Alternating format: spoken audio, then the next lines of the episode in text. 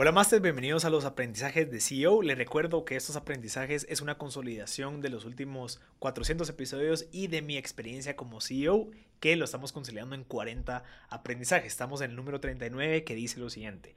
No existe un momento de falta de integridad. Si alguien es deshonesto es probablemente que no es la primera vez y definitivamente no será la última. Tomemos acción a la primera vez. Sí, es algo, es algo frío, es algo objetivo, pero no podemos permitir que haya gente que no tenga integridad dentro de la empresa que pueda perjudicar al resto del equipo.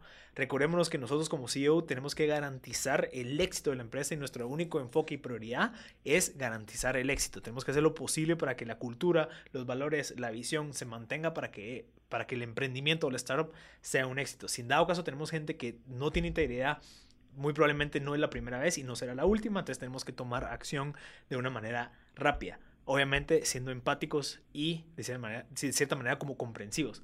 Eso es uno de los aprendizajes más fríos, pero creemos que puede funcionar para evitarte problemas a largo plazo. Entonces, ese es el aprendizaje número 39.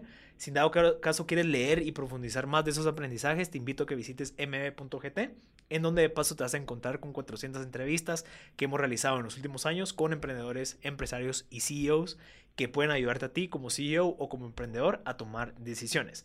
Yo soy Marcel Barascut y te invito a que visites mb.gt.